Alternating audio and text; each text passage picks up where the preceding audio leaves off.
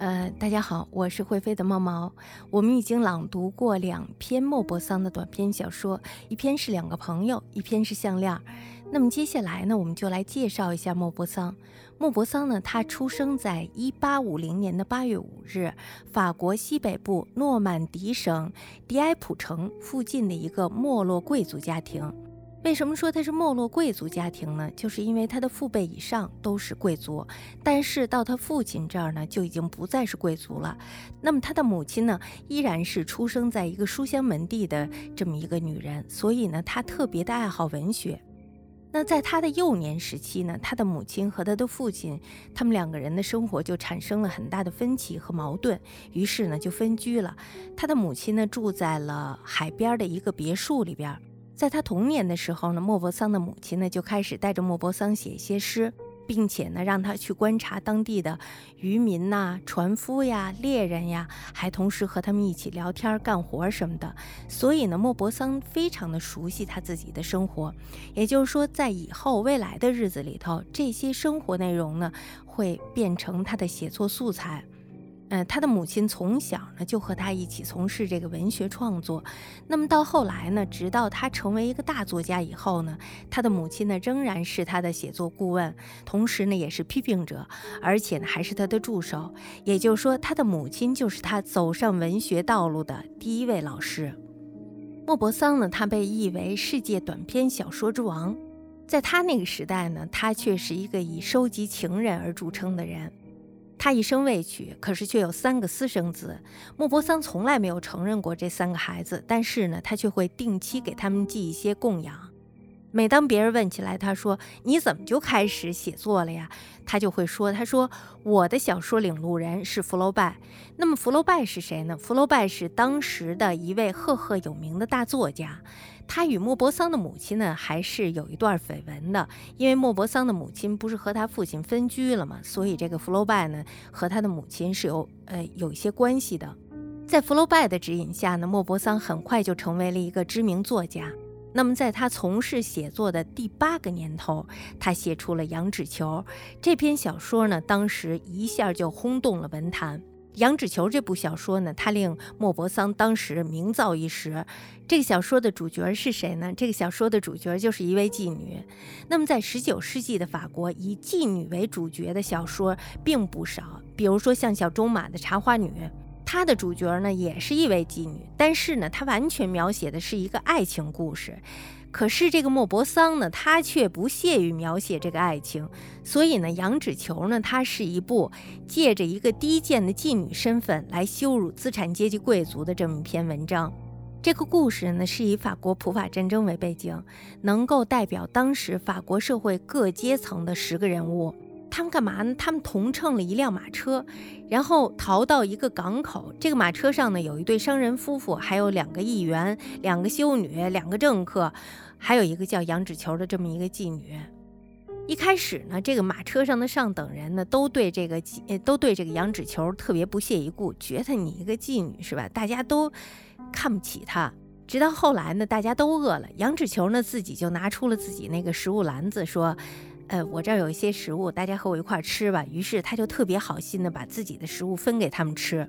这时候呢，这车上的这些人呢，就对他另眼相看了，对他的这个态度呢，也一百八十度大转弯，然后由蔑视变成了一个亲近的态度。当马车呢进入到这个普鲁士人的这个地方的时候呢，这时候就发生了意外了，然后就被扣下来了。这个军官呢，他就非得让这个羊脂球陪他过夜。如果要是不陪他过夜，然后他们一行人全都走不了。后来呢，这个马车上的这个上等人呀，就为了自己的利益，说：“哎呀，就就反正是威逼利诱吧，就让羊脂球去陪这个军官去。”那么到第二天的时候呢，马车就放行了，众人呢就都拿出了自己准备好的礼物，唯有羊脂球呢缩在角落里受冻挨饿。相比之下呢，莫泊桑对于上流社会妇女的这种讽刺，妓女身份的杨脂球简直可以说是一个受到了莫泊桑极致宠爱的一个角色。也就是说，他完完全全的诠释了这种善良，诠释了那种美好，诠释了一种献身的那种精神嘛，可以说是，怎么说呢？我们说它这个面纱的背后，也就是说，这个面纱的背后藏着不同的灵魂。那么灵魂有高下，是不是？所以在这个看似非常非常卑贱的一个躯壳中，却隐含着一个非常伟大的灵魂。但是呢，却在那些高尚的躯壳之下呢，隐藏的却是一些渣子。那你就没办法了，是吧？这就是他的一种讽刺。就是在这个漂亮朋友当中呢，这个乔治·杜洛瓦伊呢，他仗着自己的外表漂亮，然后呢，把一个个上流社会的女子都当成了跳板儿，最后呢，拐走了老板的女儿，并且呢，当上了报社的总编辑。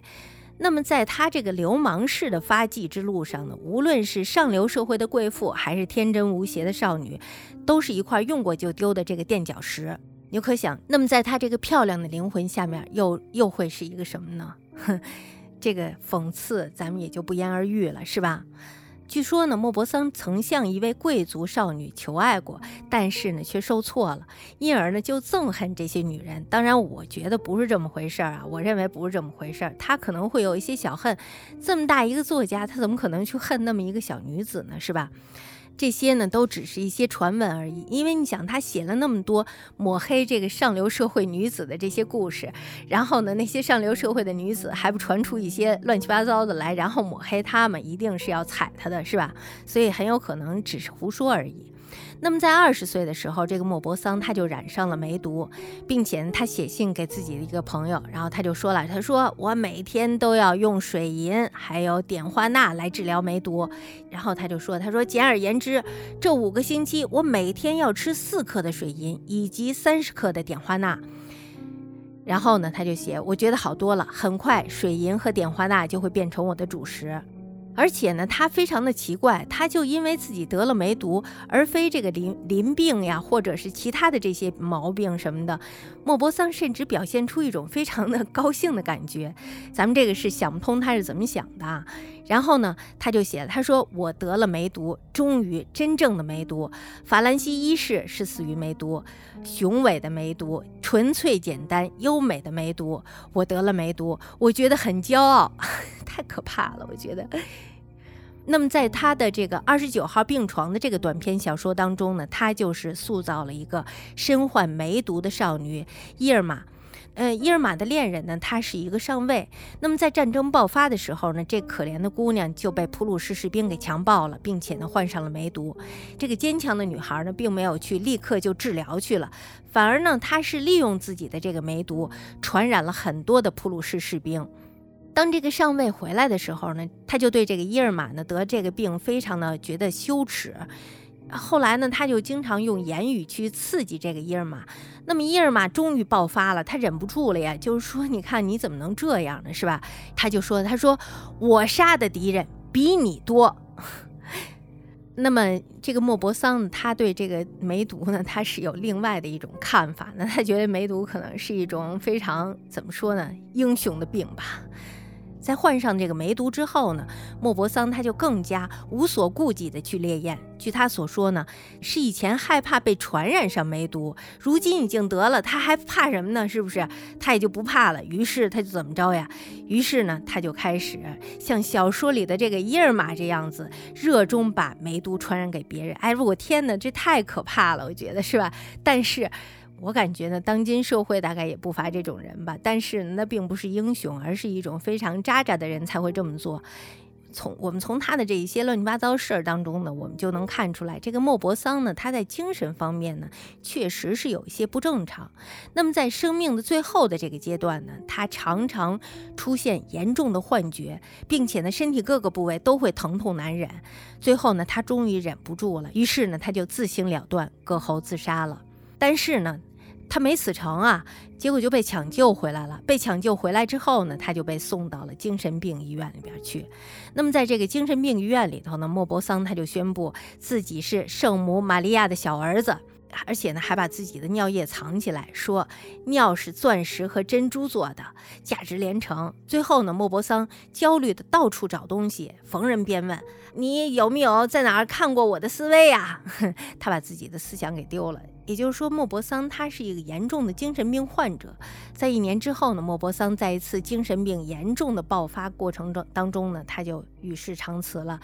那个时候他只有四十三岁。我们说莫泊桑是十九世纪后半叶法国优秀的批判现实主义作家，他与俄国的契科夫和美国的欧·亨利都并称为世界三大短篇小说巨匠。